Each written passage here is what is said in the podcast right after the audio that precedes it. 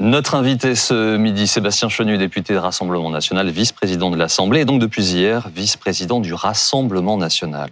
Euh, Monsieur Chenu, l'Assemblée a donc voté la censure avec exclusion temporaire contre votre collègue, le député Grégoire de Fournas, sanction qui est la plus sévère prévue au règlement de l'Assemblée nationale, avec euh, trois jours de recul. Est-ce que vous regrettez qu'il ait tenu ces propos, qu'il ait prononcé cette phrase, qu'il retourne en Afrique? Non, je regrette que l'Assemblée nationale se soit laissé entraîner dans une manipulation euh, euh, née des rangs de l'extrême gauche, une manipulation destinée évidemment euh, à nuire au Rassemblement national, mais qui a pour but, pour finalité finalement, de ne plus pouvoir s'exprimer demain sur les politiques migratoires dans notre pays au sein de l'hémicycle, puisque, je vous le rappelle, Grégoire de Fournas a été sanctionné euh, pas du tout pour euh, racisme, pas du tout. C'est totalement effondré. Hein. Euh, ceci s'est effondré lors de hum, l'examen de, son cas par le bureau de l'Assemblée nationale, mais pour avoir causé du tumulte. donc voilà, la, sanction qui a été prise est totalement disproportionnée. Hum par rapport euh, à l'attitude de ce député. Cette précision, elle est très importante. Et en tant que vice-président de l'Assemblée, vous connaissez ça évidemment par cœur. Mais euh, le motif de racisme, il, n'existe pas dans les statuts. Il n'existe pas dans l'article 70. Je l'ai là. Euh, alors effectivement, le bureau n'a pas retenu l'attaque à dominem, enfin l'attaque personnelle, mais a retenu le, tumulte. On, voit à, l'antenne les, les, différentes raisons qui peuvent être retenues, mais le motif de racisme n'existe pas. Non, mais que, vous comprenez bien ce qui s'est passé, c'est que la France insoumise euh, dit euh, ce député a interpellé euh, de façon raciste l'un de nos députés. Il n'y a ni interpellation du député, ni racisme. Grégoire de Fournas a eu un propos politique qu'il assume. Il se trouve qu'en plus, c'est un, un, propos qui est relié à ce que nous défendons, c'est-à-dire au fait de ne pas accueillir les bateaux de migrants sur les côtes européennes ou même françaises. Donc, il a un propos politique qui peut, d'ailleurs, être contesté, qui peut choquer, amener à débat. C'est même la Cour européenne d'ailleurs des droits de l'homme qui dit un propos politique, il peut être choquant, il peut être blessant, il peut être euh, contestable, mais en revanche, dans une enceinte démocratique comme l'Assemblée nationale, on tient des propos politiques. Ce propos politique, vous, Monsieur Chenu, euh, est-ce que vous auriez pu les tenir dans les mêmes termes Est-ce que vous auriez pu tenir ces propos, vous dans ah ben Moi, j'aurais pu très bien dire, en considérant les bateaux, euh, qu'ils ne viennent pas sur les côtes, évidemment. Vous auriez eu euh, qu'ils retournent sur leur port, sur leur port d'attache. Qu'ils retournent en euh, bah Afrique. oui, qu'ils retournent sur leur port, sur les ports d'où ils venaient, l'océan Viking. Je ne sais pas d'où ils venaient d'ailleurs, mais qu'ils reviennent de là où il vient. Ça me semble être une logique politique derrière ça. Alors, pardonnez-moi, point de précision l'Ocean Viking comme les Geo Barents, ils viennent de nulle part. Hein. Ils sauvent des gens en mer. Hein. pour ça, il, peut venir d'Afrique ou il peut venir d'ailleurs. Mais il, ah, pas d'Afrique, le bateau, ne, le bateau ne vient jamais de port africain. Ce que je veux dire, c'est qu'il peut venir d'ailleurs. Euh, mais euh, l'idée qu'il revienne des ports d'où il prend des migrants et où, d'où des mm. passeurs euh, utilisent d'ailleurs cette, ce bateau pour entretenir ce trafic d'êtres humains, me semble être une proposition, un débat, une idée politique. Le, le, bateau, donc comme ça c'est clair pour tout le monde. Euh, les, migrants, euh, ils fuient euh, des situations diverses sur des pneumatiques qui sont mises en place par des passeurs. Et c'est lorsque ces pneumatiques s'échouent et qu'il y a des noyades en cours que les bateaux des ONG interviennent. Hein. Non, mais deux choses. Si on parle du fond, moi je suis, je veux bien, je veux bien en parler. vous savez, moi j'ai une philosophie qui m'habite depuis toujours. un homme qui tombe à la mer, on lui tend la main. Hein, on le reprend, on le ramène, euh, mais on peut le ramener de là d'où il vient. Parce que, en fait, les passeurs, euh, ces associations de migrants, etc., elles jouent sur les bons sentiments euh, de l'Europe, en réalité des sociétés européennes, pour les obliger à accepter une immigration massive. Je termine. Et cette immigration euh, massive, euh, cette immigration ininterrompue, qui est en fait derrière un trafic mmh. d'êtres humains, eh bien, elle est acceptée parce que nos sociétés sont sensibles et heureusement, on est sensible mmh. à la misère humaine, mais surtout derrière, qui va supporter tout cela? Où vont-ils arriver, ces pauvres gens? Sur des ports, porte de la chapelle? C'est ça l'image qu'on veut donner de notre pays? On pas capable d'intégrer, d'assimiler, d'accueillir euh, tous ces pauvres gens. Nous n'avons pas à les accepter. Mais surtout, est-ce que d'autres pays peuvent prendre leur part? Est-ce que tous ces pays euh, qui sont plus proches euh, peuvent aussi prendre leur part plutôt que de laisser l'Europe se débrouiller avec ça? Ah, L'Italie et la Grèce prennent leur part, hein, puisque c'est dans les textes les pays qui sont censés les accueillir. Et on voit bien qu'il s'agit donc d'un débat politique. et donc Grégoire de Fournas a mis le doigt sur un débat politique. Monsieur Chenu, il y a le sujet politique, la politique migratoire, et par ailleurs, c'était un débat pendant l'élection présidentielle. Encore Mais- précédemment. non, mais attention, encore je- précédemment. Et on en revient- non, non, mais pas, faut pas, non, non, mais euh, attendez, juste, monsieur Chenu, là, on- empêcher le débat Monsieur- à l'Assemblée mais non, mais nationale. monsieur Chenu. que déjà empêche le débat. Regardez, là, la preuve, vous êtes nationale, invité, on va, grave. on va en parler. Il y a le style et la façon dont Grégoire de Fournas a interpellé ce député. Sur l'image, au moment où cette phrase qu'il retourne en Afrique est prononcée, on vous voit euh, dans les rangs de, de l'hémicycle et on a le sentiment que vous comprenez tout de suite que cette phrase va vous porter préjudice. Qu'est-ce que vous vous dites quand vous entendez Non, ça Vous reconnaissez à minima que c'est pas le lieu dans l'hémicycle de dire comme ça qu'il retourne en Afrique comme si on était au comptoir d'un bistrot. Mais Enfin, parce que, franchement. non mais d'abord on n'est pas dans un débat, on est dans une euh, une séance de questions au gouvernement, donc pas avec des propos qui sont très étayés. Euh, je vous rappelle que euh, et donc qui peut faire naître, faire naître des émotions, parce que ce que vous êtes en train de me dire, c'est que ça fait naître immédiatement une émotion, une émotion qui est totalement feinte de la part de la France insoumise. Parce que je vous rappelle que des émotions, moi j'aurais aimé en entendre, parce qu'Aurélien Pradier le député euh, LR euh, a eu des propos particulièrement blessants et homophobes. Là, il n'y a pas d'émotion. Mais quand vous entendez Lorsque cette phrase, vous termine vous dites pas, il aurait mieux je fait de se termine mon propos. Lorsque le député Renaissance fait un salut nazi qu'on n'a pas vu dans un hémicycle euh, dans notre pays depuis la guerre, il a un rappel à l'ordre. Et il y avait de l'émotion aussi, un salut nazi, si vous voyez ce que je veux dire. Donc, euh, quand même, un moment, les émotions à géométrie variable, euh, qui sont faites pour simplement être utilisées, ensuite et exploitées politiquement pour tenter de déstabiliser des adversaires politiques, ce n'est pas acceptable. Alors après, vous me dites, est-ce que Grégoire de Fournas a été très subtil dans son propos? Mais euh, le manque de subtilité euh, qu'un député pourrait avoir euh, lorsqu'il dit euh, une phrase, c'est pas encore un crime. Et en tous les cas, c'est seulement un sujet de et en, et en subtilité ou tous de les finesse. cas, ça ne mérite pas cette sanction. C'est-à-dire que lorsque Marine Le Pen reconnaît une- le curseur. Lorsque Marine Le Pen reconnaît une maladresse, vous partagez ce point de vue. Oui, mais bien sûr. Euh, et je crois que lui-même. Le mot de maladresse, euh, il me semble approprié pour ça. Lui-même euh, le dit. Mais il n'y a derrière aucune forme de racisme. Et d'ailleurs, euh, je, je le dis parce que c'est important. La liberté d'expression dans l'hémicycle, elle est importante parce que justement, on doit tout pouvoir se dire, y compris sur des sujets euh, qui sont euh, très sensibles. Si cette liberté n'existe plus dans l'hémicycle, où existe-t-elle dans une démocratie Vous, vous parlez quand même sur le fond, vous dites qu'il n'y a pas de racisme, mais enfin, on, on regarde quand même sur les réactions, hein, que ce soit le, dé- le député LFI mis en cause, tout comme la majorité hein, des élus de droite ou de gauche, ils disent que quel que soit, euh, la- la- la- même si les propos ne s'adressaient pas directement aux députés LFI, ils n'en demeurent pas moins xénophobes. Vous, vous- vous Pourquoi? pensez- bah, parce que précisément, vous êtes sur une sémantique, vous êtes sur qu'il retourne en Afrique. Non, mais- C'est pas exactement, on va aller sur le fond pour traiter le problème de Non, mais l'immigration. là, on- n'était pas sur un débat de fond. Et moi, j'attends qu'on Bah, vous ouvre étiez sur ces un débat de sur fond. le Et d'ailleurs, je sais que sur ces débats de fond, euh, les Français ultra majoritairement d'ailleurs euh, nous soutiennent et souhaitent que la France ne soit pas que- ouverte à tous les vents. Donc que- on peut aller sur le débat de fond et je viens euh, de Mm. vous en parler, de vous réaffirmer que nous nous sommes élus pour nous opposer à cette submersion migratoire et effectivement, on le dit, on le répète et peut-être même qu'on ne le dit pas comme les autres, mais ça, ce n'est pas un crime. Ce- ceci dit, même au sein de votre parti, hein, David Rachlin, il a déploré le manque d'humanité. euh, Oui, mais euh, euh, Vous- on, vous êtes on- peut avec ça considérer. Vous considérez on peut- que là aussi, Non, mais moi, je vous ai rappelé quelle était ma position. Je vous ai rappelé quelle était ma position et qui est aussi euh, celle de notre mouvement. Euh, le fait de pouvoir avoir une position ferme n'empêche pas l'humanité.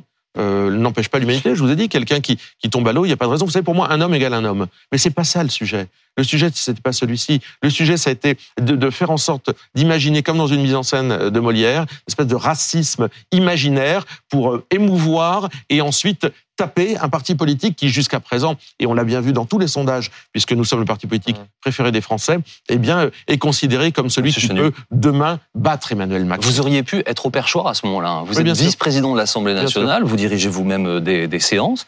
Comment est-ce que vous auriez réagi j'aurais suspendu euh, la séance, euh, comme d'ailleurs Yael Braun-Pivet l'a fait, parce que vous ne pouvez pas, lorsque il y a un vacarme tel, euh, continuer une séance. J'aurais suspendu la séance de la même façon. J'aurais convoqué de la même façon le député qui a été mis en question, mais j'aurais convoqué peut-être aussi l'autre qui n'a pas, qui ne s'est pas exprimé. J'aurais réuni un bureau, mais surtout, je n'aurais jamais demandé qu'une sanction soit prise, soit prise pour un propos politique dans un hémicycle politique. Donc Je vous auriez réuni le bureau, rappelle- mais pas dans l'objet d'une sanction. bah, euh, pour faire la lumière. Et je rappelle que la matérialité des faits, elle est euh, tenue par euh, euh, le procès verbal, ou en tout cas le compte-rendu des séances, qui indique bien qu'il n'a pas euh, interpellé le député, et donc il n'y a pas du tout de racisme, et qu'il n'y a pas d'interpellation raciste, mais qu'il a bien parlé, effectivement, euh, du bateau ou des migrants, selon que ce soit au singulier ou au pluriel. Justement, concernant cette, cette sanction, Grégoire de, de Fournas l'a acceptée. Il a choisi de ne pas la contester. Pourquoi ne l'a-t-il pas contestée? Parce que même si nous sommes victimes d'une injustice et d'une manipulation. Nous sommes de parfaits républicains et nous euh, acceptons une sanction prononcée par nos adversaires politiques ce sont des adversaires politiques qui ont provoqué, il y aurait beaucoup à dire, euh, qui ont. Euh, c'est le fonctionnement du bureau de l'Assemblée nationale. Oui, enfin, euh, ce sont, nous mm. sommes donc jugés par des adversaires politiques, c'est assez particulier. Euh, il n'y a pas de possibilité d'appel. Donc Grégoire de Fournas mm. en a pris acte, l'a accepté, car nous respectons profondément l'institution en ce qui nous concerne, ce qui n'est pas exactement le cas euh, d'autres députés dans cette institution. Euh, Monsieur Chenu, il y, a, cette déclaration dans l'hémicycle dont on vient de parler, et puis il y a les tweets exhumés de Grégoire de, de Fournas, je cite un petit florilège, l'Algérie aux Algériens, en Afrique ils aiment tous la France et ses allocs, et ce tweet euh, de soutien à la militante Front National Anne-Sophie Leclerc au moment de sa condamnation pour avoir comparé Christiane Taubira à un singe.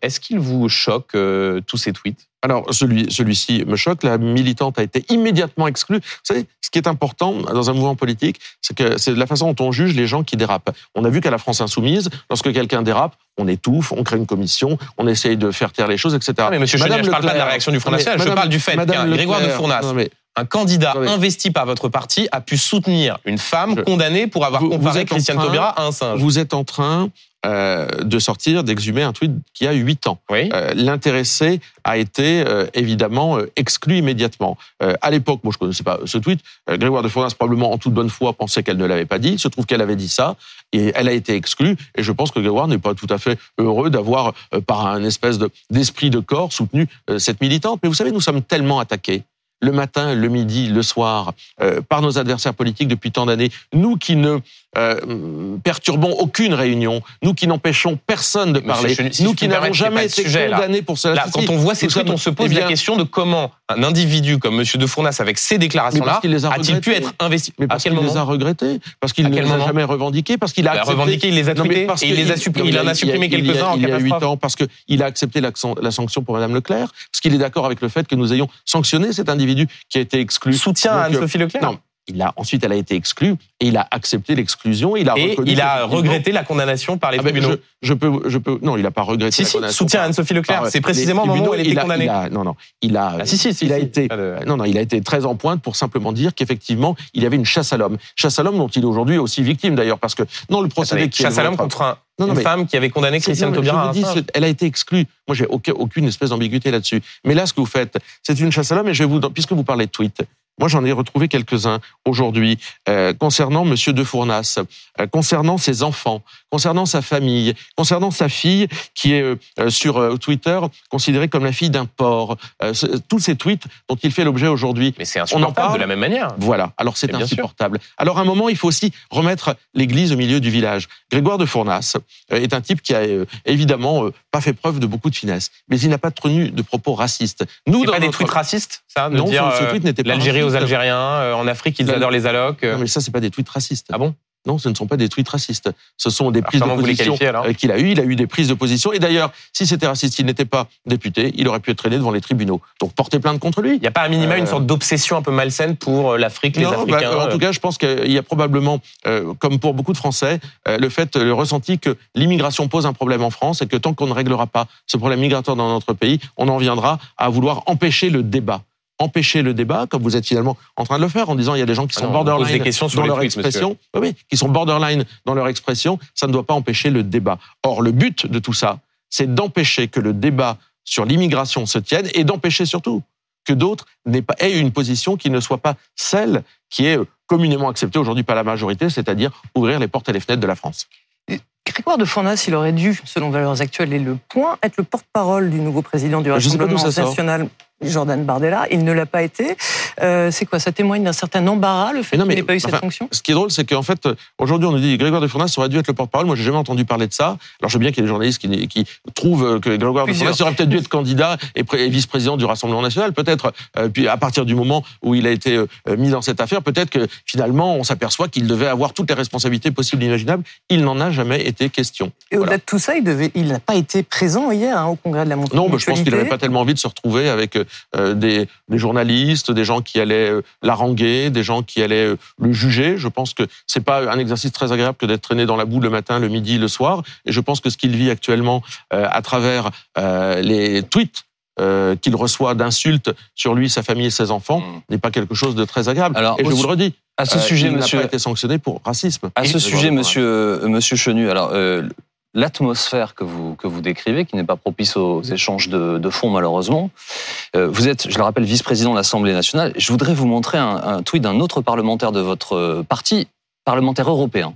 Hmm. C'est Philippe. Olivier, qui n'est pas n'importe qui, c'est quelqu'un d'important dans votre, dans votre parti. Il a été une euh, des chevilles essentielles ouvrières de la campagne de Marine Le Pen. Il retweet un extrait de la chaîne parlementaire avec Monsieur Bompard, qui lui est député. Qui, mais qui est ce clochard?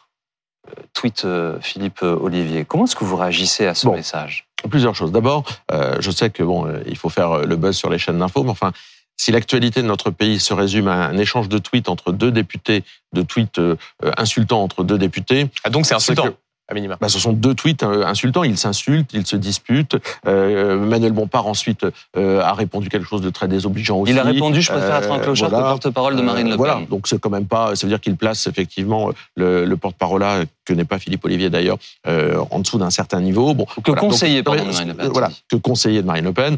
Donc ça veut dire que bon, ce sont deux députés euh, qui. euh, Non, mais pardonnez-moi, Monsieur Chenu. Non, mais Je, c'est pas je- une je- comprends, je comprends Attendez. ce que vous voulez dire. Je comprends ce que vous essayez de Non, faire, mais vous ne considérez, vous ne considérez Non, mais- pas que, que c'est euh, important que les gens qui représentent les. Français aient une certaine tenue sur le fond de ce qu'ils ouais. disent aussi Ouais, ouais, c'est Vous vrai. considérez que c'est le problème des journalistes Non, et que c'est faire du buzz? Non, non, mais ça, c'est la première des choses. La deuxième euh, partie de ma réponse, c'est celle-ci, c'est que oui, il y a beaucoup de gens qui sont heurtés de la façon dont euh, les députés LFI traitent les institutions, de la façon dont ils arrivent totalement débraillés, de la façon dont ils mâchent de chewing-gum en séance. C'est des clochards. dont, euh, je, je ne dis pas ça. Ouais. Je vous dis qu'il y a beaucoup de Français, et moi j'en fais partie, ça a même été évoqué au bureau de l'Assemblée nationale, l'habillement des députés euh, d'extrême gauche, parce qu'en fait le problème ne se pose qu'avec eux. Il y a même une discussion au sein du bureau actuellement sur faut-il revenir d'ailleurs à un règlement intérieur qui oblige à remettre une veste et une Je cravate. vois pas bien le rapport avec le fait de traiter un député Non, mais, de clochard. mais ça, hein, mais ça veut dire que Philippe. Olivier considère que ce député se tient très mal, qu'il a une sorte de désinvolture qui ne lui permet peut-être pas de juger les autres, même si M. Bompard ne se gêne pas pour nous traiter de fachos, de nazis, sans que ça n'émeuve personne, du matin au soir, du lundi au vendredi. Mais c'est probablement beaucoup plus acceptable. Et donc vous, vous auriez pu utiliser ce terme mais moi, je, je n'insulte pas les gens. Euh, Dans un sens ou dans un autre. Je ne rentre jamais là-dedans parce que je sais très bien qu'après, ça donne du buzz, ça crée du buzz pour vos chaînes d'infos. Donc je ne rentre Voilà, pas le buzz, là-dedans. c'est lui. Hein, Donc je ne rentre pas là-dedans, mais je considère qu'effectivement respecter les institutions, euh, ce n'est peut-être pas se disputer euh, sur ces sujets-là, mais Mhm. c'est aussi parfois savoir respecter les institutions, mettre une veste et une cravate quand on entre à l'intérieur de l'Assemblée. Si on revient sur la suite hein, de, de cette affaire euh, Grégoire de Fournas, euh, pour le Rassemblement national, ça veut dire quoi? C'est la fin de la stratégie de la cravate? C'est la fin de la dédiabolisation? Non, non, mais, mais cette stratégie que, que, que vous appelez la stratégie de la cravate, euh, elle est très étonnante parce qu'effectivement, euh, elle n'est pas, euh, elle n'a pas été pensée. Enfin, on a mis, moi, je mets une cravate quand je viens vous voir et j'en mets une de- depuis Il- le premier il- jour. Il y a eu une grande Mais- attention portée au mais- sein du groupe Rassemblement national. Est-ce qu'il n'y a Madame- aucun dérapage depuis le début de la législature Mais il n'y en a eu aucun. Euh, voilà. Et c'est vrai que Jusqu'à- jusqu'à jeudi. qui n'est pas, Jusqu'à jeudi. qui n'est pas un dérapage. Qui n'est pas un dérapage. C'est- Qui est pas- c'est pas ce que disent tous les députés en coulisses, hein. Mais euh, un dérapage, ça peut être par exemple mange tes morts de Madame Obono. Ça peut être euh, Monsieur Pradier, c'est dérapage homophobe. Ça peut être un salut nazi. Ça sont des dérapages, mais ils ne sont Quand, pas sanctionnés. quand on regarde effectivement Mais- l'impact qu'a eu cette déclaration au sein de l'Assemblée, l'impact politique que ça a eu, ça a forcément une portée sur le front, sur le Rassemblement national. Ah bah, écoutez, en tous les cas, aujourd'hui, si j'en crois euh, les sondages, il y a celui du JDD qui nous met en progression. Euh, là encore, s'il y avait des élections demain, euh, il y a le fait que nous soyons qualifiés comme le parti le plus apprécié euh, des Français. Euh, je crois que les Français savent qui nous sommes et ce pourquoi nous nous battons. Alors- je le dis régulièrement, je termine par là. Ouais. Nous ne sommes pas le système. Nous ne voudrons jamais leur ressembler, mais nous sommes dans les institutions. Ben, leur, c'est le système. Donc, Tous ces gens qui ont des ascenseurs système à se renvoyer, qui doivent se distribuer des légions d'honneur, remercier des patrons de groupes de presse, remercier des grands patrons qui financent les uns et les autres. Nous ne leur ressemblerons jamais. Mais pour autant, nous sommes les institutions. Nous sommes dans les institutions. La LFI, ils sont pas le système, mais ils sont pas dans les institutions. Alors justement, Renaissance et LR, ils sont à la fois système et institution. Vous voyez, elles, elles sont là les différences probablement. Euh, justement, en termes de clarification pour les Français, puisque vous l'évoquez, Monsieur Chenu, je sais que pour beaucoup d'entre eux, c'est très compliqué de suivre ce qui se passe à l'Assemblée. Et je vais préciser ma question. Euh, on vient de l'entendre à l'in- à l'instant, vous n'êtes pas tendre avec LFI, qui n'est pas tendre avec vous non plus. Sauf que vous avez voté la motion de censure de LFI, alors même qu'LFI avait pris le soin d'inscrire une phrase dans cette motion, on va le voir, qui disait, je la cite, Notre vision de la société nous place en opposition frontale avec l'extrême droite, dont les coups de communication montrent surtout l'isolement et l'opportunisme. C'était une façon pour LFI de dire, ils ne voteront jamais un texte qui est contre eux. Et là, pour les Français, c'est un peu compliqué à suivre. Pourquoi est-ce que vous critiquez LFI, comme eux le font à votre endroit, et vous votez avec eux? Bon, il y a le fond et il y a la forme. Euh, D'abord, euh, nous, nous sommes des gens libres. Donc, on n'a pas de compte à rendre, euh, à part à nos électeurs, à part aux gens qui nous font confiance, on n'a pas de compte à rendre à la LFI. Nous votons ce que nous voulons. Mmh. Euh, je rappelle que dans notre pays, des motions de censure ou des lois votées par des gens venant de bancs différents, euh, elles ont émaillé toute notre histoire parlementaire. Bien sûr. Prenez une grande loi comme l'IVG. Ouais. Euh, elle a été votée sur proposition d'une majorité de droite par des députés de gauche. Donc euh, des voix Mhm. et des bancs et des groupes politiques qui n'ont pas les mêmes projets pour la société, mais qui à un moment votent les mêmes choses, c'est euh, ça existe. Et en l'espace, Bah, c'est pas tout à fait non, la mais- même chose. Donc nous votons une motion de censure. Nous considérons, mais nous en déposons une aussi. Je rappelle que nous déposons Mhm. nos motions de censure.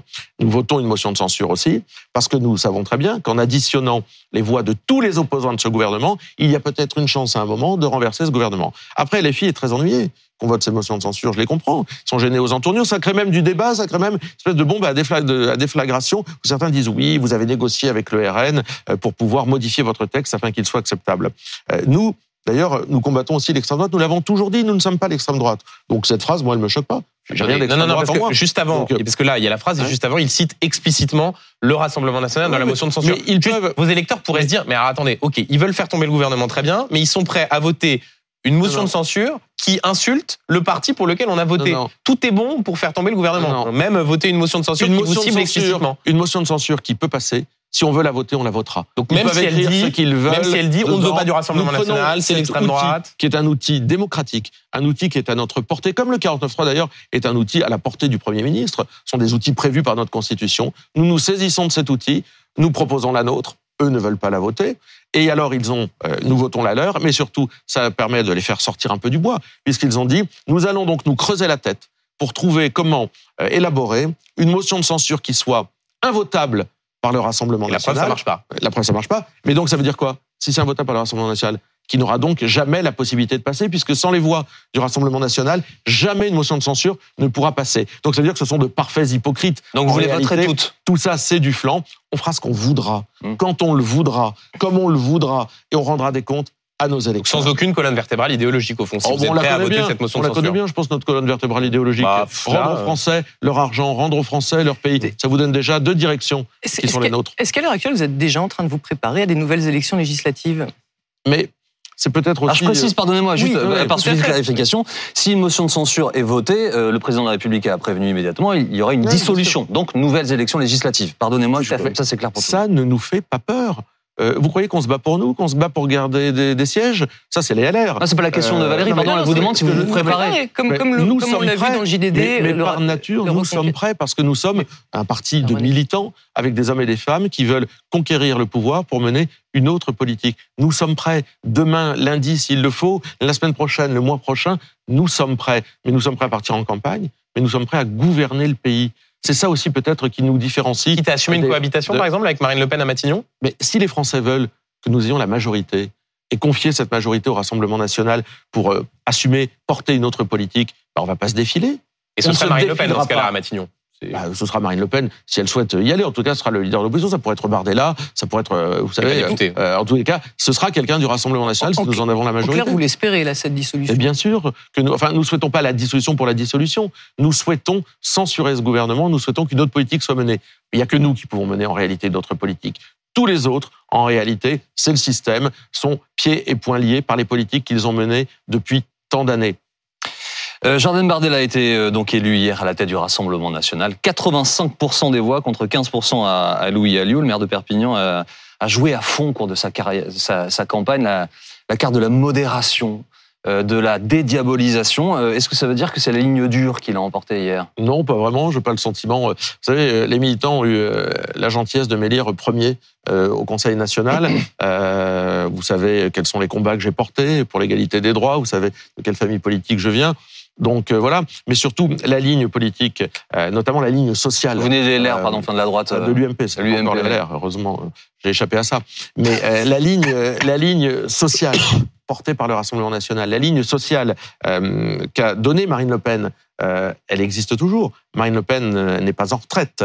Et je crois que ceux qui imaginent qu'elle va aller s'occuper de ses chats pour penser à un candidat à la présidentielle qui lui en faisait le procès, euh, eh bien, se mettent le doigt dans l'œil. Euh, Marine Le Pen a incarné cette ligne sociale, elle l'a inventée même, elle l'a portée, et aujourd'hui, elle a tout simplement passé le relais à Jordan Bardella.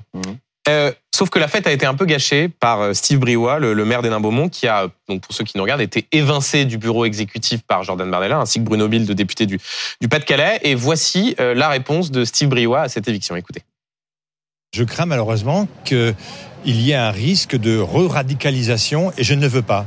Je ne veux pas revoir débarquer euh, au sein du RN des, fous furieux qui ne soient obsédés que par une chose, l'identité. Alors l'identité c'est important, mais il n'y a pas que cela. Il y a aussi tout le reste. Il y a un aspect social qui euh, doit être euh, maintenu. C'est la ligne mariniste. Or on voit quoi? Des deux personnes qui ont été dégagées du bureau exécutif, ce sont deux marinistes et celles qui ont été y ont été promus, c'est plutôt des gens euh, assez, euh, assez radicaux euh, qui ont appartenu, par exemple, dans le passé, à une association qui était connue, qui s'appelait Terre et Peuple, qui n'est pas très modérée. Voilà, et Steve Briouat qui dénonce aussi une purge. c'est le début des frondeurs au Rassemblement national? Non, je crois, je crois sincèrement, et je le dis avec euh, à la fois l'affection et l'amitié que j'ai pour Steve euh, et Bruno Bild, euh, que je connais depuis longtemps, qui ont été les premiers à m'accueillir, que c'est pas justifié cette inquiétude. Euh, maintenant, euh, on peut se dire les choses. Euh, si et Bruno Bild ne sont pas d'accord, ne s'entendent pas avec Jordan Bardella, ils n'ont pas envie de, de, travailler avec lui. Jordan leur a fait un certain nombre de propositions de fonctions qu'ils n'ont pas souhaité assumer à ses côtés. Ça ne, ça n'enlève rien à leur qualité. Ça n'enlève rien d'ailleurs. Euh, euh, on n'a pas de leçon de militantisme à donner à Bill, hein, qui sont là depuis euh, si longtemps. Mais je crois que c'est injustifié je crois que leur propos est injustifié. Vous savez, la ligne sociale, euh, souvenons-nous de quelque chose, quand Jordan Bardella porte la ligne aux européennes, porte le, le, parti aux européennes, il le fait sur fond de gilets jaunes euh, en 2019. Et tout le discours qu'on a tenu, et même le, parcours de Jordan Bardella, euh, son parcours qu'il a rappelé hier, euh, enfant élevé par une mère dans la difficulté sociale, je crois, est clair sur ce qu'il pense. Donc oui, cette ligne sociale, c'est un des, c'est l'ADN du RN. ceci dit, Steve Briouat, il ne mâche pas ses mots hein, dans son communiqué. Il a des mots très, très, très, très durs. Est-ce qu'il faudrait le sanctionner après ce Non, pas du tout. Non, pas du tout. Euh, chacun, vous savez, nous, on n'est pas des ayatollahs. Euh, les gens ont le droit de dire ce qu'ils pensent, ont même le droit de se disputer, ont le droit de ne pas être d'accord, euh, mais on on n'érige pas des tribunaux populaires pour exécuter les gens, les empêcher de parler. On est un parti libre. Moi, je dis, je pense que les inquiétudes de Steve sont totalement injustifiées. Je suis navré de voir, mais l'histoire n'est pas finie. Je pense que tout ça s'améliorera, qu'il ne participe pas à l'aventure. je sais l'immense fidélité, attachement qu'il a à Marine Le Pen. Euh, et par conséquent, euh, je lui dis, euh, viens plutôt nous aider à préparer le terrain pour que Marine Le Pen soit candidate la prochaine fois. Moi, c'est ce que je fais en tous les cas. Comme chaque semaine dans cette émission, Monsieur Chenu, je vous montre trois photographies. Vous allez pouvoir en choisir deux sur les trois. Derrière chacune des photos se cache une question d'actualité. Nous allons faire apparaître le visage d'Elon Musk, un uniforme et Donald Trump. L'uniforme. Aurélien Pradier, vous l'avez cité, tiens d'ailleurs il y a quelques instants, candidat à la présidence des, euh, des LR, plaide pour une tenue vestimentaire unique à l'école pour stopper notamment toute intrusion religieuse. La question est simple, êtes-vous favorable à l'uniforme à l'école? Oui, c'est dans notre programme. Notre député, notre ami député du Loir-et-Cher, Roger Chudeau, a d'ailleurs déposé une proposition de loi. Donc on n'a pas attendu ni M. Pradier, ni euh, tous ces gens qui ont été au pouvoir pendant tant d'années pour euh, penser à l'uniforme. Moi, je pense que l'uniforme, ça fait quelque part disparaître les, les espèces de, de, de, de courses à l'échalote qui existent souvent entre les gamins sur euh, celui qui est la dernière, euh, le dernier t-shirt à la mode, etc. Et puis ça permet effectivement euh, de revenir à, à, ces fondamentaux de laïcité, c'est-à-dire au moins avec cet uniforme. Euh, l'aspect revendicatif d'un certain nombre de tenues euh, islamistes en particulier, parce que c'est pas de problème avec la religion bouddhiste ou protestante ou catholique qui fait irruption euh, mmh. dans, dans l'école. Ce sont des combats apportés par les islamistes et pas par les musulmans, par les islamistes. Eh bien, grâce euh, à ces uniformes qui pourraient être au collège, au lycée, c'est plus compliqué parce que les gens parfois peuvent être majeurs. Mais en tous les cas, au collège, je pense que ce serait un facteur d'apaisement mmh. dans notre société. Il nous reste deux photos. Euh, Elon Donald Musk, Trump. Donald ouais. Trump. Euh, L'ancien président euh, américain, comme d'ailleurs ses homologues démocrates, se lance dans la, la, campagne des midterms et il se rapproche d'une nouvelle candidature. Il dit lui-même en être très très très très très proche. Est-ce que vous souhaitez qu'il se présente à nouveau? Je m'en contrefous. Vraiment? Non, mais je, je n'en ai rien à faire de Donald Trump. Pourtant, les gens dans votre Euh, parti euh, non, mais se sont réjouis de sa Le fait de n'en avoir rien à faire ne veut pas dire que je n'ai pas d'avis sur lui, Hmm. mais qu'il soit candidat ou pas, c'est l'affaire des Américains. Alors c'est quoi votre Euh, moi, je considère, non, mais d'abord, je considère que les Américains feront le choix qu'ils veulent pour leur pays. Je suis pas sûr que, en voyant euh, Biden, euh, ce soit très valorisant pour les États-Unis euh, de voir un président qui visiblement euh, est dans euh, une certaine forme de confusion mentale euh, publique bien des fois. Donald Trump, c'est mieux? Euh, qui non, mais euh, je, je viens a semblé cautionner Je l'insurrection. je viens à Donald Trump. Euh, ensuite, moi, j'ai vu Donald Trump au pouvoir. J'ai vu un Donald Trump que j'ai trouvé, euh, euh, enfin, qui c'est pas du tout ma tasse de thé sur ce que vous venez de dire, etc.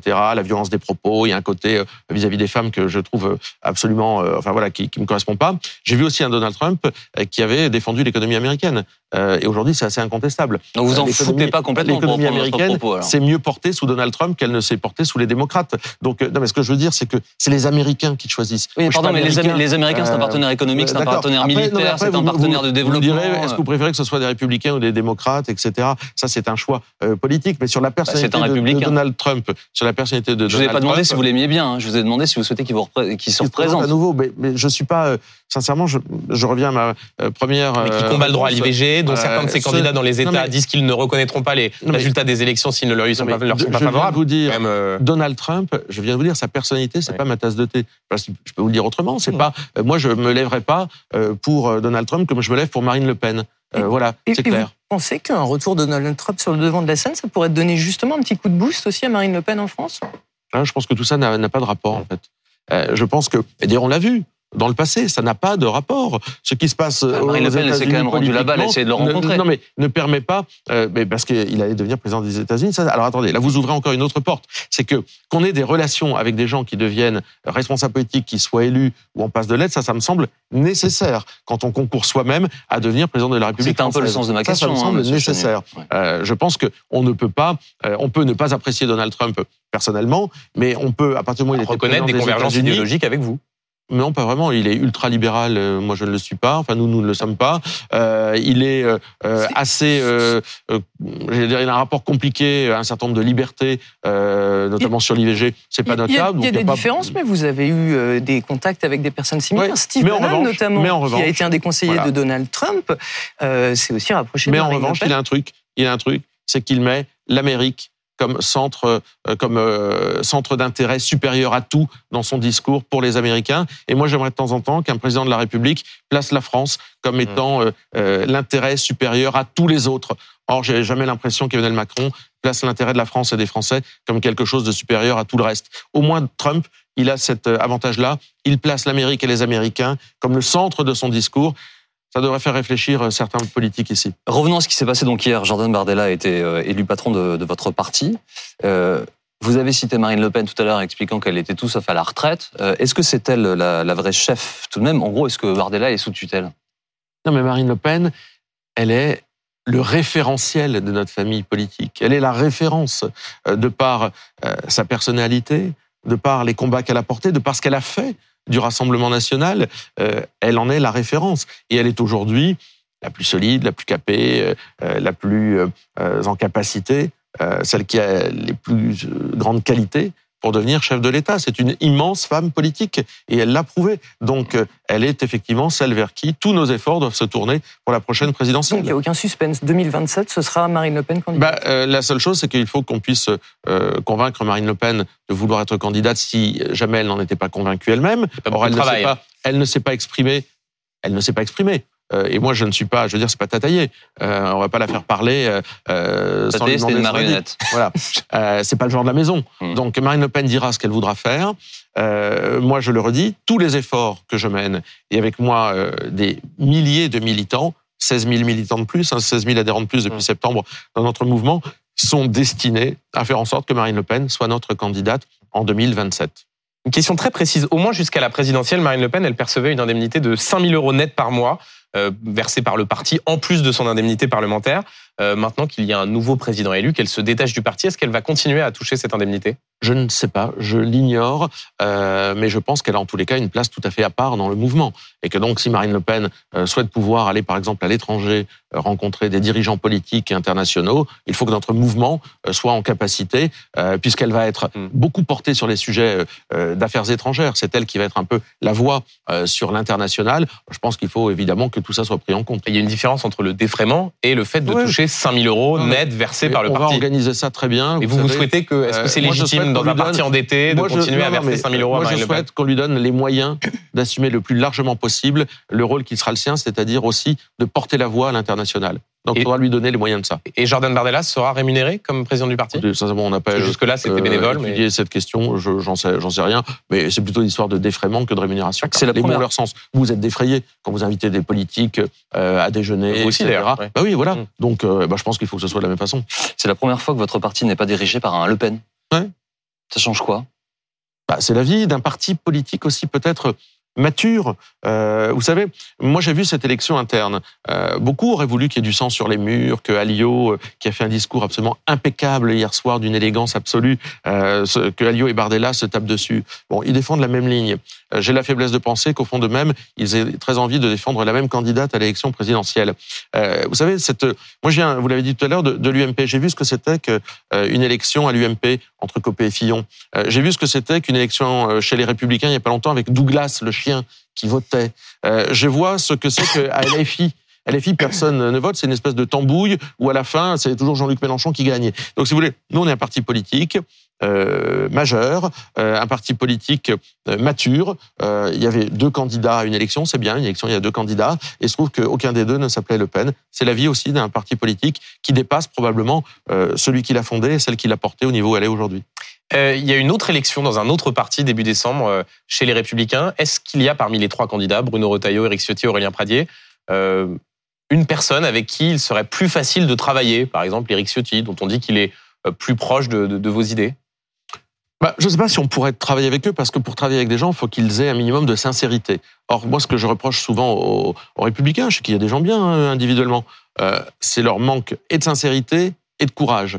Euh, de sincérité, vous savez, quand Éric Ciotti tape sur euh, Grégoire de Fournas pour ensuite avoir des propos euh, encore plus durs euh, sur l'immigration, euh, on peut se poser la question de sa sincérité. Euh, je ne parle pas d'Aurélien Pradier, dont euh, vous avez compris que je ne le prenais pas tout à fait au sérieux. Euh, Bruno Retailleau, Retailleau euh, qui est plus conservateur, par exemple, euh, moi je trouve qu'il est plus conservateur que moi. Euh, C'est quelqu'un qui est euh, sur une ligne aussi probablement économiquement plus libérale. Euh, est un type plus intéressant, mais moi je suis pas pour l'union des droites. On n'est pas pour l'union des droites.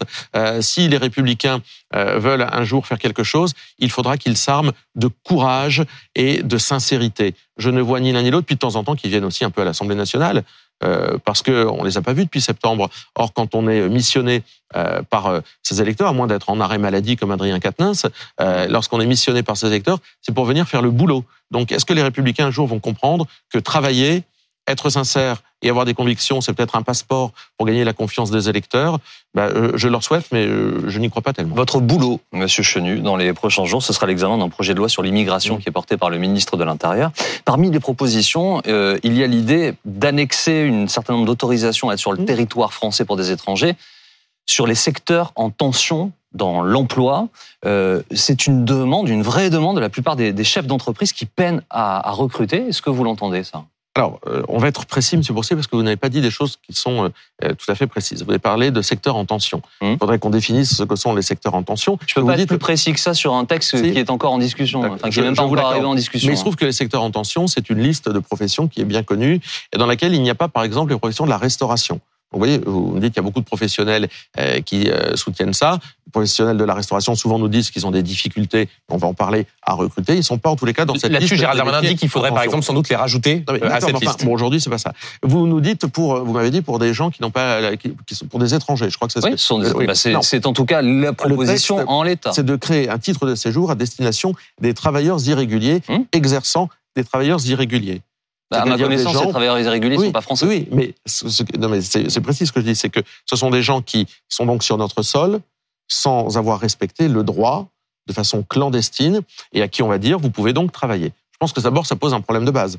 Euh, si on ne sanctionne pas des gens qui ont violé le droit pour être en France, s'y maintenir, parfois pendant des années, et qu'on et qu'à la fin on leur donne un titre de séjour euh, et une capacité à pouvoir exercer un boulot, eh bien je pense que là, et c'est une des raisons pour lesquelles nous allons nous opposer euh, sur cette partie-là de toute façon euh, dans le projet de loi, je pense qu'on va renforcer un le dumping social. C'est-à-dire que dans la tête d'un certain nombre de professionnels, ils se disent, bah écoutez, puisque on peut, il y a des gens qui acceptent euh, et qui sont régularisés, qu'on n'aura pas de problème avec la loi de travailler pour pas cher, eh bien faisons-le. Donc ça, euh, première chose, c'est c'est pas acceptable. La deuxième chose, c'est qu'on va accélérer euh, le fait de renforcer des, de- une arrivée d'une immigration qui va se dire en France, même si on n'est pas régulier, eh ben on peut travailler. Or, je pense que c'est Mhm. mettre le doigt dans un engrenage terrible. Enfin, Gérald Darmanin dit moins de terrible. 10 000 par an. Est-ce qu'on crée Mais ça, un c'est- phénomène d'appel d'air ou de Non, mais- pompe inspirante avec seulement Mais- moins de 10 000 Non, mais titres de ça, séjour c'est- donnés par an? Non, mais ça, c'est toujours.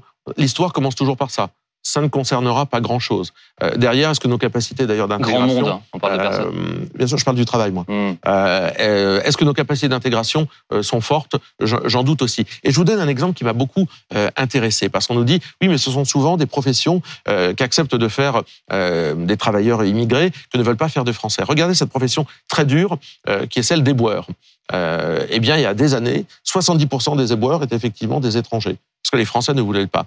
C'est un métier qui a été revalorisé en particulier euh, du côté des salaires, Hum. et aujourd'hui, 30% des éboueurs sont euh, des travailleurs étrangers. prenons un exemple Donc ça veut dire qu'il y a d'autres solutions Bien sûr, mais alors, pour pallier. pour essayer d'être concret, ouais. si vous étiez vous-même propriétaire viticole Mm. ou de verger, puisque c'est souvent dans ces métiers-là, par exemple, que c'est le cas, vous ne parvenez pas à recruter des gens pour faire la récolte. Donc votre, votre Alors- entreprise tient là-dessus. Et on sait qu'ils ont recours, beaucoup de ces propriétaires, à une main-d'œuvre étrangère, parce qu'ils ne Alors, trouvent personne pour venir Là, vous travailler. parlez de saisonniers en plus. C'est un peu différent et ça n'entre pas dans le cadre de cette loi. Parce que là, vous parlez de saisonniers, de gens qui viennent à chaque saison ramasser, etc. et qui devraient évidemment. Mais il y a aussi euh, les travailleurs euh, agricoles repartir. qui sont là au long cours pendant l'année. prenons- euh. Prenons, euh, prenons les, les choses telles qu'elles sont. On voit bien qu'il y a des. euh, que- quelle est la, la problématique Il y a des demandes, des professionnels qui disent on veut recruter.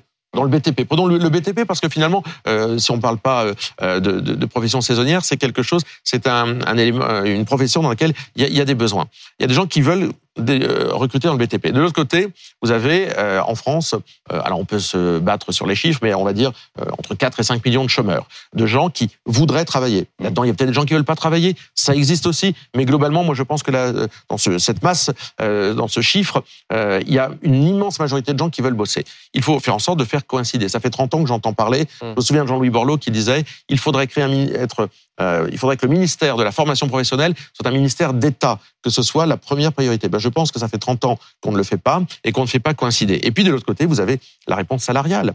Une fois que vous avez la réponse de la formation, faire coïncider l'offre et la demande, vous avez la réponse salariale. Et la réponse salariale, nous, euh, nous faisons une proposition. Marine Le Pen porte une proposition euh, pendant l'élection présidentielle, la revalorisation de tous les salaires, pas uniquement le SMIC, parce que dans ces professions-là, on gagne parfois bien mieux que le SMIC. On gagne parfois deux fois le SMIC. Revalorisation basée sur quoi, monsieur Sur 10% des salaires, de tous les salaires, et de l'autre côté, un gel évidemment des cotisations patronales. C'est la proposition vers laquelle je crois il faut aller, vers laquelle notre pays doit aller. Sinon, effectivement, on se retrouve dans des situations dans lesquelles on dit, bah, ce sont des boulots mal payés, ce sont des boulots durs, personne ne veut les faire. Donc, des boulots durs, il faut former les gens, des boulots mal payés, il faut mieux les payer, et ça évitera euh, une proposition de loi, un projet de loi, pardon, tel que celui du ministre de l'Intérieur, qui est celui d'aller chercher une main-d'œuvre étrangère dont, sincèrement, nous n'avons pas besoin. Juste quand il a présenté son projet de loi euh, sur l'immigration, Gérald Darmanin, dans Le Monde, il a utilisé le, le terme les méchants et les gentils. Euh, Est-ce que vous trouvez que c'est approprié comme présentation des choses? Non, parce que moi, je suis pas à Disney. Euh, et je n'ai jamais considéré qu'il y avait des méchants et des gentils, ni d'ailleurs dans la société française, ni euh, dans la société politique. Je trouve que ce côté infantilisant euh, qu'utilise Gérald Darmanin ne le met pas au niveau du débat auquel tous ces enjeux devraient nous placer. Il y a des enjeux particulièrement importants pour tout le monde. C'est le climat, c'est l'environnement. La COP 27 ouvre en, Égypte. Euh, les semaines qui viennent de passer ont été marquées par de nouvelles actions spectaculaires de militants écologistes. La dernière, euh, par exemple, bloquer des, jets privés aux, Pays-Bas. Comment vous réagissez face à ces modes d'action? Bon, il y a, deux choses. Il y a parfois des modes d'action qui sont un peu enfantins, euh, qui peuvent parfois faire sourire. Et puis il y a des modes d'action que je trouve dangereux, euh, violents, et qui, je crois, nous amènent à devoir faire attention à une certaine forme de dérive. Qu'est-ce qui est euh, on enfantin attaque- pour qu'on voit les choses clairement? Non, mais c'est sincèrement, c'est enfantin de, par exemple, interrompre une séance à l'Opéra de Paris. Mm. C'est, enfin, je veux dire, c'est Est-ce qu'ils pensent qu'ils vont faire progresser euh, leur sujet euh, parce que euh, ils viennent embêter des gens qui ont payé une place? Enfin, je veux dire tout ça. Après, il y a des choses dangereuses. Par exemple, je pense que s'attaquer à des bouchers, s'attaquer à des camions qui transportent des céréales, on l'a vu. Mm. tout ça, c'est une dérive dangereuse. Je pense que s'attaquer à des œuvres d'art, moi, ça me fait froid dans le dos. Ces gens me font froid dans le dos. Ils veulent ériger une société d'interdiction. Euh, je pense que, vous savez, c'est dans les régimes autoritaires qu'on s'attaque à l'art. Euh, alors pourquoi? Pour essayer de faire passer quel message? Qu'est-ce que ça veut dire Bah, le message, il est Non, très mais- clair. Le message, il est de dire est-ce que l'art est plus important que la planète, justement basé sur ce que vous dites à l'instant? Et par ailleurs, je je- précise je- que pour l'instant, aucune œuvre n'a été détériorée. Oui, mais parce qu'il y avait des, des vitres dessus, mais c'est pas plus acceptable. Il n'y aurait pas eu de vitres dessus, l'œuvre était, était détériorée. Ce que je veux dire, c'est que euh, alerter euh, les esprits, les consciences, ça fait partie euh, euh, du jeu démocratique. Le faire à travers la violence, le faire à travers le harcèlement. Vous savez, on lutte contre le harcèlement en ligne. Matin, midi et soir, on dit qu'est-ce qu'on peut faire contre le harcèlement en ligne? Mais harceler euh, des artisans, harceler des Ah, agriculteurs, euh, etc. Vous, juste, vous dites c'est enfantin, mais euh, à la fin. J'ai du- pas dit que c'était- Ah, non, non, mais si, vous dites les- ces actions sont enfantin enfantines ou dangereux. Ou dangereux. À la fin du siècle dernier, ACT UP, pour Oui, sensibiliser l'opinion au sujet du sida, faisait des actions, coup de poing comme celle-là, et honnêtement, ça a plutôt servi, ça a même servi. Oui, mais il n'était pas dans le, c'était pas dangereux. Euh, Act Up ne mettait pas en, en danger. Enfin, euh, que je sache s'accrocher au, Euh, au drapeau non, du Panthéon ou, y à- avait des- il- ou qu'il sur la avait- scène de l'Opéra de Paris, avait c'est pas dangereux non plus. Enfantines qui ne faisaient pas progresser le débat. Et il y avait des, des méthodes dangereuses sur lesquelles il fallait demeurer en alerte. Mais ça veut dire que vous ne répondez rien à ces jeunes qui sont Bah, anxieux, bah, qui se disent sûr. les gouvernements ne font rien, les partis politiques ne proposent rien. On ne peut pas dire que le Rassemblement national soit particulièrement en pointe sur le sujet de l'écologie. Euh, vous leur dites juste, ce que Non, vous faites, c'est soit enfantin, soit dangereux, donc circuler, il n'y a Non, rien à voir. Mais pas, mais pas du tout. Pourquoi, pourquoi dire ça Pourquoi dire ça? Je veux dire, on a euh, pris euh, la mesure, nous aussi, de ce qu'est le réchauffement climatique, de, euh, du développement durable, etc. Je vous dis simplement sur les modes d'action. Moi, je n'aime pas les modes d'action qui consistent à faire euh, fermer. euh, leur clapet à Mmh. ceux qui sont en face. Or, il y a un côté totalitaire là-dedans. Euh, je le disais tout à l'heure, nous, on n'a jamais utilisé des méthodes pareilles. Hein pour empêcher des gens de, euh, de s'exprimer. On n'a jamais perturbé un meeting, on n'a jamais empêché quelqu'un de s'exprimer nulle part. Donc ces gens qui utilisent ça, il y a un petit côté totalitaire là-dedans. Maintenant, il y a le problème de fond qui existe. Je le disais tout à l'heure, moi, les sociétés d'interdit ne me conviennent pas. Vous savez, c'est valable pour euh, euh, la fin d'un certain nombre de traditions, etc. Je n'aime pas les sociétés d'interdit. Maintenant, il y a des mesures structurelles à prendre en compte sur le climat. Euh, effectivement, euh, relocaliser l'emploi, ça fait partie d'une politique nécessaire. Aider les PME à la transition, c'est une politique nécessaire. Elles n'ont pas été menées dans notre pays depuis des années. C'est pas dit- nous qui étions au pouvoir. Ceci dit, c'est vrai que sur le Rassemblement national, on l'entend beaucoup sur les problématiques d'immigration, de pouvoir d'achat. Vous assumez le fait que le réchauffement climatique, la lutte contre le réchauffement climatique, ce ne soit pas votre priorité Mais c'est une priorité. Il n'y a, pas, il y a, On vous vous savez, il y a entend pas un C'est ordre. pas hein. le sujet sur lequel vous êtes vraiment euh, en Mais vous allez nous entendre et je pense qu'un président Alors, comme hier- Jordan Bardella, Hier, j'ai euh, lu et écouté attentivement les discours de Marine Le Pen et de Jordan Bardella. Euh. Jean-Baptiste, corrigez-moi si je me trompe. J'ai pas entendu une référence ou bah, peut-être euh, eh bien, euh, peut-être vous extrêmement vous elliptique trompez. à la question du Eh bien, réchauffement vous vous climatique. trompez. Je pense que lorsqu'on parle de l'énergie, euh, on parle forcément derrière du climat. Euh, on ne parle pas que des sanctions vis-à-vis de l'Ukraine. Vous quand Marine Le Pen et Jordan Bardella en parlent, Je c'est parce que ça que- coûte, c'est parce que je- c'est cher pour les je Français. pense que lorsque, bah oui, bah, c'est une problématique. La cherté de l'énergie, c'est une problématique. Mmh. Quand Marine Le Pen défend la filière hydrogène, euh, vous irez regarder combien le gouvernement met euh, dans le projet de budget sur la filière hydrogène. Eh bien, c'est une proposition politique qu'elle porte, qui n'est pas retenue euh, par le gouvernement, pas retenue par la majorité, et qu'elle porte depuis longtemps. Lorsqu'elle combat les éoliennes, lorsque nous combattons les Ah, éoliennes, on est pour le euh, climat en combattant les éoliennes. Oui, absolument. Parce que c'est parce que c'est une énergie qui coûte cher, qui est intermittente euh, et qui n'a aucun résultat à part dévaster euh, la faune Bah, et la flore. sauf que Donc c'est oui, une bien énergie- entendu qu'on est pour le C'est climat. une lorsqu'on est énergie renouvelable et on est en retard Mais- sur, ce, c'est sur une- ce C'est dossier. une énergie intermittente. Quand elle s'arrête, il faut activer les centrales à charbon. Donc c'est une énergie qui est à la solde de lobbies qui remplit les poches d'un certain nombre vous êtes- et qui abîme les paysages. Voilà ce que c'est que l'éolien. Est-ce que vous C'est êtes une pour ou contre escroquerie. Est-ce que vous êtes pour ou contre les méga-bassines Je suis plutôt favorable à ce qui peut aider l'agriculture. Donc, je ne connais pas, sincèrement, de façon très précise, euh, la thématique des méga-bassines, mais je pense qu'il faut absolument que la thématique de l'eau, elle est devant nous. Il faut plutôt aider, effectivement, euh, les agriculteurs euh, par rapport à cette problématique. Donc, j'y serais plutôt favorable, en fait. Ouais, dans, un- dans un autre registre, euh, dans un journal qui s'appelle Le Parisien, euh, Michel-Édouard Leclerc ce matin euh, dit que contrairement à ce qui avait été annoncé par Michel-Édouard Leclerc, hein, d'ailleurs à l'époque, les distributeurs n'ont pas été des profiteurs d'inflation dans l'alimentaire. Qu'est-ce que vous en pensez vous? Bah, bon, que ce soit un distributeur qui dise que les distributeurs euh, n'ont rien à se reprocher, que tout est très bien, Non, etc. non, c'est non, c'est c'est Bruno- pas bon, non, c'est c'est Bruno, Bruno Le Maire. Excusez-moi, Ah, pardon, c'est Bercy. C'est Michel. Bruno Le Maire Bon. qui le dit. C'est un rapport de Bercy qui a été fait bah, suite au nous, on a de demandé, on a demandé, on a demandé euh, qu'il y ait effectivement une, une commission qui se penche sur les super profits. euh, dans toutes les industries, savoir qui a gagné quoi, à quel moment, dans quel, Et à quel niveau, et sur l'alimentaire. Et, et ça fera la lumière, parce Mhm. que je pense que ça évite les Bah, procès Bercy ad dit que non, il n'y en a pas eu. Non, bah oui, mais Percy dit il n'y a pas eu, mais vous savez, Bruno Le Maire, il a dit beaucoup de choses qui sont inexactes. Il nous avait dit que la, la croissance était euh, à 4%, alors Attendez, qu'elle là, était c'est à un 2%. rapport de Oui, Bercy c'est- qui regarde Bercy, précisément les marges Donc, faites non, par mais les d'accord. Eh distributeurs. ben, moi, je C'est- demande une pas au doigt- commission. Doigt Eh mouillé. bien, nous, hein. nous Euh, demandons une commission parce que la confiance que nous avons dans la parole de Bruno Le Maire, elle est assez limitée. Par ailleurs, il a lui-même missionné quelqu'un pour, euh, pour faire une étude sur les super dividendes. Donc ça, j'imagine que vous y Oui, êtes attentif et bien plutôt sûr. favorable. Et d'ailleurs, je vois que notre proposition de loi pour taxer les super profits, pas les profits, hein. Moi, une entreprise qui fait du profit parce qu'elle s'est améliorée, parce qu'elle a une meilleure rentabilité, parce que les gens ont fait plus d'efforts, etc. C'est normal, une entreprise qui fait du profit. Une entreprise qui fait des super profits, c'est-à-dire que le delta entre le profit et le super profit est tellement euh, important euh, qu'il doit être taxé, eh bien cette proposition que nous faisions, elle n'a pas été votée ni par LFI. Ah ça, sur 10% de salaire en plus pour les Français et les super profits, ils n'étaient pas là, LFI, pour la voter. hein. Et elle n'a pas été votée ni par euh, les Républicains, ni par Vous avez voté contre etc. le rétablissement de l'ISF. Si Mais m'abuse. nous, on propose un autre, un autre impôt.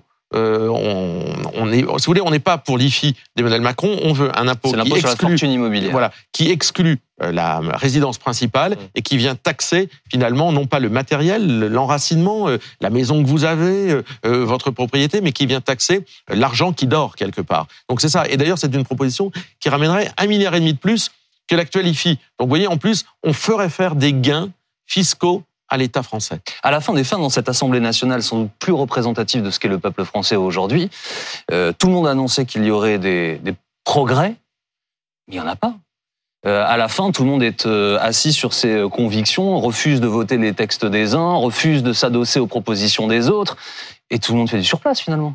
Non, je crois pas. D'abord, vous savez, la fonction tribunicienne, c'est-à-dire parler, Mm. expliquer, euh, porter euh, des convictions, euh, aujourd'hui, euh, elle est beaucoup plus, elle vit beaucoup plus à l'Assemblée nationale parce que tous les courants politiques sont mieux représentés et à un niveau auquel ils ne l'étaient pas auparavant. Donc cette fonction qui est importante dans une démocratie, elle est mieux, elle est mieux assumée. Et puis ça permet probablement aux Français de se faire une idée de qui vote quoi, qui aurait envie euh, euh, d'une mesure sur les super profits, qui aurait envie d'augmenter de 10% les salaires, euh, la façon dont euh, les uns et les autres euh, abordent l'avenir. Non, je pense qu'au contraire, euh, c'est très éclairant. Euh, à partir du moment où on peut continuer à débattre de tout dans un hémicycle, alors c'est éclairant.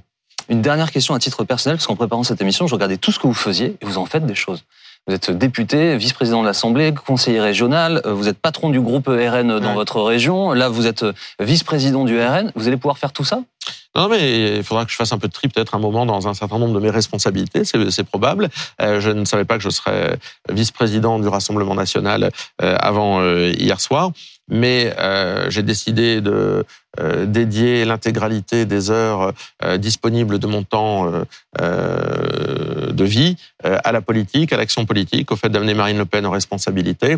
Et donc, par conséquent, je fais des sacrifices sur d'autres choses. Je ne m'en plains pas, j'en suis très heureux, parce que je sais au fond de moi que le combat que nous menons, il est juste. Merci Sébastien Chenu d'avoir accepté notre invitation Merci. ce midi dans BFM Politique. Valérie, Benjamin, merci à tous les deux.